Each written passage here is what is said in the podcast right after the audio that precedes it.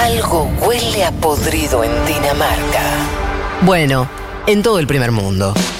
Federico Vázquez, Juan Manuel Carg Leticia Martínez, y Juan Elman. un mundo de sensaciones.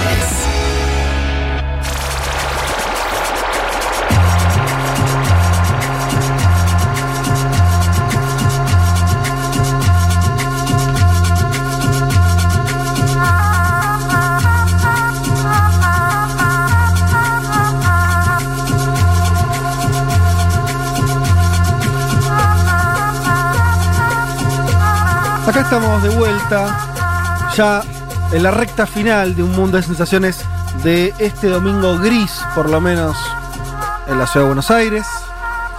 Seguro en el interior del país hay sol. Sí, porque ahí ya está todo bien. Está el interior del país ya es como. ah, Dejemos de asociar el día gris a lo malo, por favor. Amo los días así, grises y con lluvia. Bueno, Bueno. defiende a no sé no defiende qué- los días grises. Sí, sí, sí. sí. Ay, es verdad, estoy muy Eh, anti hoy. Qué sé, yo lo decía también por esto de que uno se imagina, ¿no? Algún, alguna ciudad del interior eh, con menos restricciones, que Sí, ya- sí. Para mí en. Villa Sí, sí. María, Córdoba, hoy estás con asado y sol. sin circulación de, de COVID. En Mar del Plata supongo que también Augusto Taglioni nos manda una foto que se está mandando un tremendo asadito. Pero Mar del Plata, no sé si está tan. Sí, sí, están bastante bien, ¿eh? ¿Ah, Fase sí? 4, creo. Sí. No canta en Victoria que hay algunas Sí, provincias igual no cante están- mentira que se vuelve. Esta ya es casi la, la mala bronca del porteño. Ya Sí, van a sí, ver, sí. ojo. No, pero en el sur de la ciudad La hubo muchos casos ahora No, en los sí, últimos sí, sí. días. Atención. Pero bueno, no, igual nos alegramos de los que puedan estar eh, haciendo Olvidate, un poquito de claro. sociales. Casi que uno disfruta a través de ustedes, Sí, mis totalmente. amigos. Así que Sí. un abrazo gigante a los que nos están escuchando. Hace tiempo que no hacemos esto, pero eh, tenemos algunos mensajes que nos dicen que nos están escuchando desde afuera del país. eh, Antes nos mandaban fotos, ¿te acordás, Vázquez? Sí, ¿Qué se- momento? Se ve que la, la pandemia. Este, Se, no vol- sé. se volvieron muchas. Sí. Ah, bueno, por ahí algunos se volvieron, por ahí otros eh, no están tan tampoco festivos. Y sí, sí, sí. Claro. ¿Eh? Bueno, acá nos mandan mensajes, algunas fotitos de Córdoba, Uruguayo, escuchando, acá lloviendo, dice. Eh, ah, bueno, muchos mensajitos. Abril dice, vivo en Toulouse. Bueno. Mi pareja artista va a participar de una performance colectiva por el desconfinamiento, pero yo tengo mis reparos porque van a marchar a la plaza central vestidos de blanco al estilo carnaval de Venecia. Y yo tengo miedo que parezcan el Ku Klux Klan. Claro, vestido de blanco. Bueno, Abril, qué sé yo. Pero sí, todo, todo el, el punto es eh, el contexto, ¿no? Por ahí, ahí el, el Si tema te es- vestís de blanco en una playa de Brasil el 31 de enero, todo bien. Claro. Si te vestís de blanco en California, en Estados Unidos, oh, mm, En Sí. este contexto. Por eso, Claro, todo está depende- no sé cómo es el contexto de Toulouse, por ahí los reparos de, Bra- de- de abril tienen algún algún sentido. ¿eh? Este, pero bueno, qué sé yo. En fin, bueno, acá estamos, vamos a meternos eh, con, vamos a América Latina, a la prometida columna sobre México, esperada por nuestros oyentes. Eh, y por un lado, yo sé que te vas a meter en un tema que no está tan eh, en la agenda, por lo menos acá en Argentina no llegó, pero es bien interesante la comparación que hiciste con lo que ocurre con el asesinato de Floyd. Pero do- dos minutos de la, de la situación en la que está México en general con el tema pandemia. Ujú. Sí, eh, 13.500 fallecidos aproximadamente por COVID-19, un total de 110.000 casos entre aquellos que pasaron y quienes todavía hoy cursan la enfermedad. México además tuvo muchos idas y vueltas, fe de compañeros en, la gestión de la pandemia. Al principio nos acordamos esas imágenes de Andrés. Manuel López Obrador diciendo, salgamos todavía que creo que tiene que ver también con su estructura productiva, eh, evidentemente tiene que ver con su estructura productiva, muy informal en la economía, cualquiera que haya ido solamente a la Ciudad de México se da cuenta de eso en, en- en pocos días de Mm. procesar eh, eso. Pasa que ese argumento te lo podría dar también Bolsonaro. Bolsonaro lo dio también. Y pero, eh, a ver, en, en, en- en esa sim- hay una lógica ahí de las economías informales Sí. que son las más dañadas en América Latina. Uno va a Perú, otra economía que También. en gran parte es informal y está muy dañado a Perú en los términos de el COVID. Eh, me parece que hay, ahí algo para estudiar más allá de las ideologías, Fede. Yo comparto, Entiendo. comparto igual que para mí al principio AMLO se precipitó en decir esto, sigamos, Sí, sigamos, sigamos. frases del tipo abracémonos, Salgan, ¿no? Como medio. salgan. Sí. Y él personalmente yendo a las provincias, todo. Después aceptó que había que ir a una cuarentena. Los que saben te dicen que tiene un equipo de salud de los mejores en América Latina hoy. Sin embargo, estamos viendo que el cumplimiento de la cuarentena fue dispar. ¿sí? El cumplimiento de la cuarentena fue dispar. Y hoy están abriendo más en plena tormenta.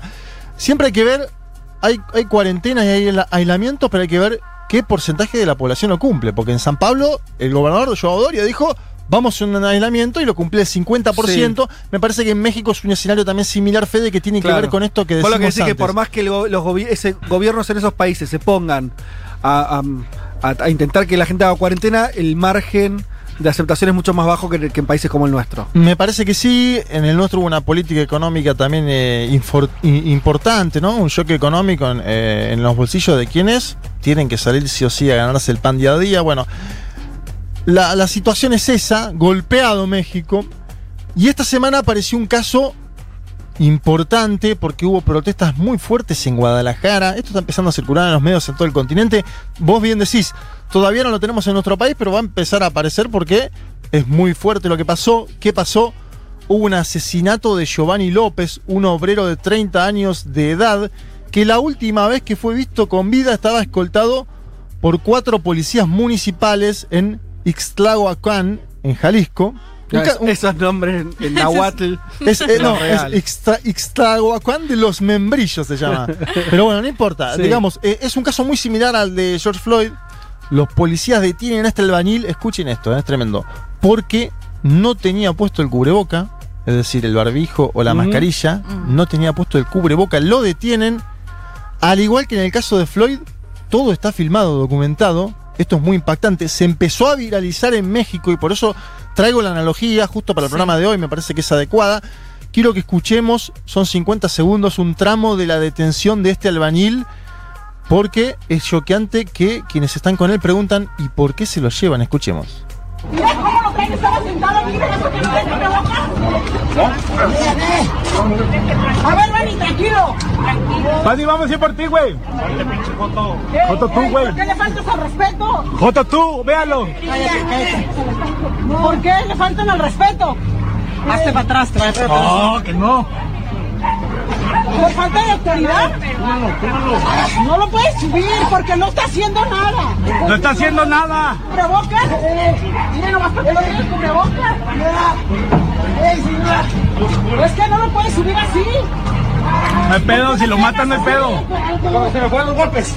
No le hizo Usted. nada. No, él estaba sentado, no iba a comer. Él estaba tranquilo, usted lo golpearon. Ustedes lo golpearon, ¿por qué se lo llevan así? Hablan de derechos humanos. Bueno, a ver, eh, Terminó muerto esta persona. Esta persona que escuchábamos ahí eh, y que sus familiares decían, Vani, quédate tranquilo, eh, falleció. Falleció. Viste que se dice mucho custodiado por la policía y Mm. está mal. Falleció asesinado por esa policía que lo detuvo por no tener cubreboca. Eh, y en el medio hubo cuestiones, ¿no? Porque bueno, él, fallece el 5 de mayo en el Hospital Civil de Guadalajara. Trauma, traumatismo cráneoencefálico y un balazo en las piernas, es decir, evidentemente fue asesinado. Y el alcalde de esta ciudad, Ixta- Ixtahuacán, Eduardo Cervantes Aguilar, se llama este señor, le ofreció 10 mil dólares a la familia para que no difundiera el video antes de que se difunda. ¿Sí? Esto fue semanas atrás. Sí. El alcalde le ofrece 10 mil dólares a la familia para que no difunda el video. La familia obviamente no aceptó, difundió el video. Y justo la difusión del video se da en el contexto de las protestas de George Floyd en los Estados Unidos de América. Siempre decimos que hay un vínculo muy estrecho entre un país que se llama Estados Unidos mexicano y cuya una parte de su extensión fue saqueada por los propios Estados Unidos. Hay vínculos culturales. Vos vas a México y, y- y- y se sienten parte de ese bueno, evidentemente eh, hubo importantes movilizaciones esta semana en Guadalajara, movilizaciones pacíficas y no tanto, como la de Estados Unidos, por eso digo que ahí hay otro paralelismo con Minneapolis, el Palacio de Gobierno de Guadalajara atacado, un policía local prendido fuego, vean las imágenes, son Wow. muy choqueantes, dos patrulleros de la Policía Federal de Guadalajara también destruidos, escenas que muestran la congoja, el hartazgo ante el abuso del poder y la violencia institucional. En el medio apareció el gobernador de Jalisco, porque claro, estas protestas se daban en Guadalajara, el gobernador dijo, voy a salir a hablar. ¿Qué hizo? Tiró más gasolina. Dijo que Andrés Manuel López Obrador, el presidente de México, estaba involucrado en los disturbios y que era un plan orquestado contra la oposición a su gobierno. O sea, él opositor. Él Eh, es opositor él- a, a López Obrador Sí. y le acusó a López Obrador de meterle, de hacerle las protestas. Exacto, exacto. Pero eh, escuchemos, Alfaro, gobernador de Jalisco, diciendo que Andrés Manuel López Obrador está involucrado en los disturbios. Le pido al presidente de la República que le diga a su gente y a su partido que ojalá y estén midiendo lo que están haciendo, el daño que le están generando al país con este ambiente de confrontación, porque son ellos justamente los que han generado todo esto que estamos viviendo. Esos hechos ponen en evidencia que detrás de todo lo que está sucediendo en este caso en Jalisco hay intereses muy precisos y muy puntuales construidos desde la Ciudad de México, desde los sótanos del poder, que lo que buscan es dañar a Jalisco. Bueno, clarito, detrás de todo hay intereses construidos desde la Ciudad de México, desde los sótanos del poder. Esa frase de parte de un gobernador es fuerte. Este señor Alfaro es miembro del partido Movimiento Ciudadano.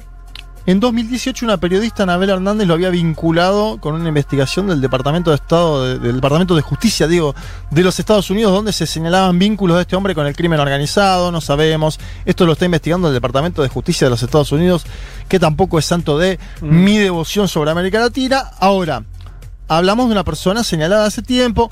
Obviamente, Fede, eh, Andrés Manuel López Obrador hace una mañanera todos los días, le salió a contestar, fue en su tono de siempre, más campechano, más eh, tranquilo, de la siguiente manera. y espero que se aclaren las cosas. Pienso que no debe de haber eh, acciones autoritarias, actos autoritarios. Nada por la fuerza, decía el presidente Juárez. Todo por la razón y el derecho. Si tiene el gobernador pruebas, que las dé a conocer. Bueno, nada por la fuerza, decía Andrés Manuel López Obrador citando a Juárez. Si tiene pruebas que las dé a conocer, el que acusa tiene que probar, decía en otro tramo. Antes había dicho que él no quería meterse, esto es interesante, en, en cuestiones partidistas.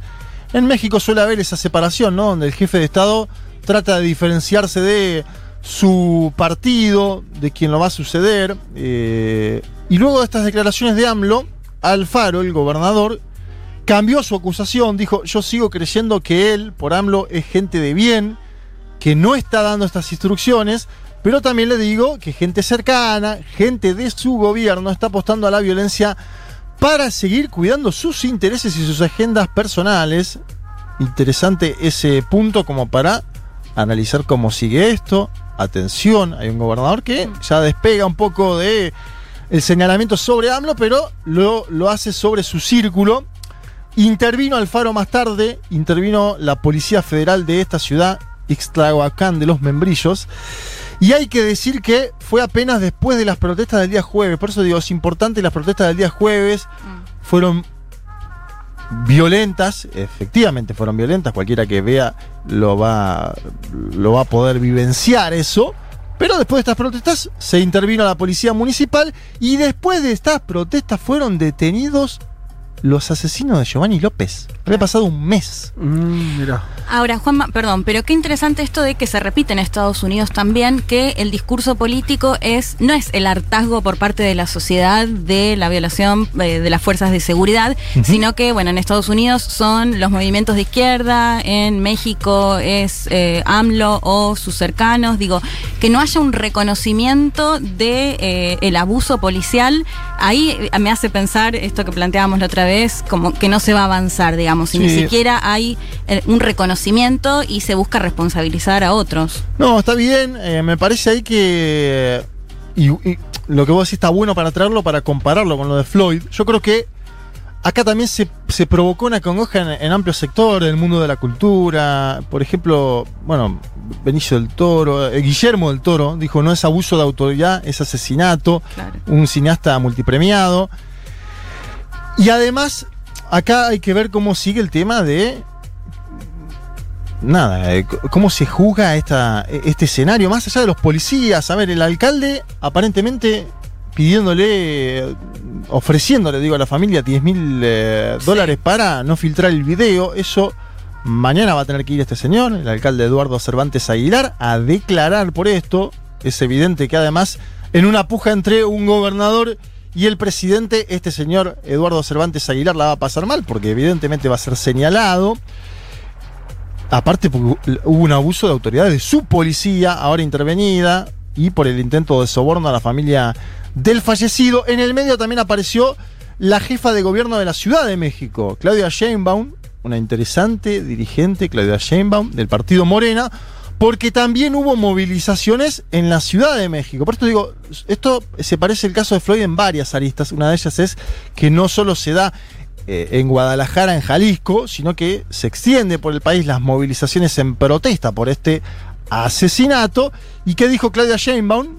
Dijo, le pidió a la Fiscalía General de Justicia y a la Comisión de Derechos Humanos una investigación para los policías que agredieron a una mujer en la protesta de este viernes en la Embajada de los Estados Unidos en México. Dijo, eso es interesante para contrastarlo con Estados Unidos. Dijo, al, menos para mi gobierno esto es totalmente inaceptable. Y en esa protesta, en la Embajada de Estados Unidos en México, estaban las dos pancartas, las dos consignas, justicia para George Floyd y también justicia para Giovanni López, dos casos similares de violencia institucional que termina en muertes.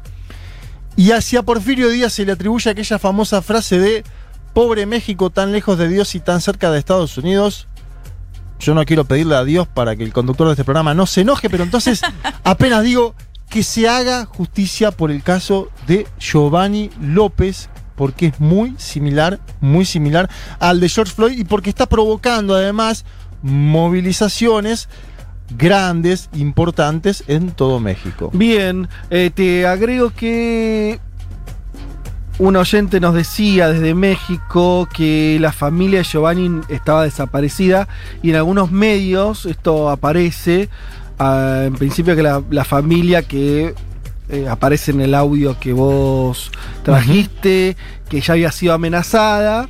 Eh, bueno, no la estarían encontrando. Bueno, y aparte México, tenés- tiene una historia de desapariciones Larguísima, larguísima. larguísima, muy amplia, enorme. 60.000 desaparecidos durante eh, las últimas cuatro presidencias anteriores a AMLO. Esto lo dijo el propio jefe de Estado. Y además, Fede, hay desapariciones de manifestantes que estuvieron el día jueves en Guadalajara. Ah, ¿sí? mira vos.